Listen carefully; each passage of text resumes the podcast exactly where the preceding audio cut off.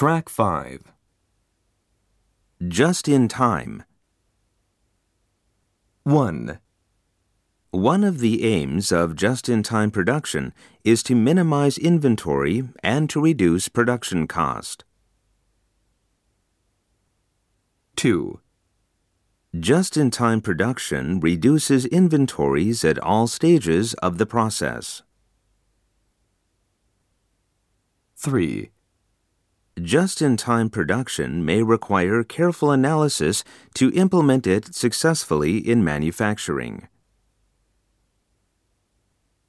4, Just in time production means the necessary parts and materials are delivered in the right quantity when they are needed. 5, Just in time production streamlines production processes and exposes problems at the same time. 6, All the necessary materials must arrive just in time when they are required.